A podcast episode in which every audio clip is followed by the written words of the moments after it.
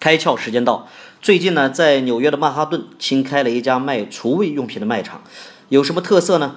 在这里啊，几乎你能碰到的所有东西都是可以马上试用。比如说啊，你可以在买回家之前试试这里厨房的水龙头好用不好用，可以呢烤一片面包，看看这个烤箱好不好用，甚至呢可以预约洗个澡来体验一下这里的花洒和浴室用品。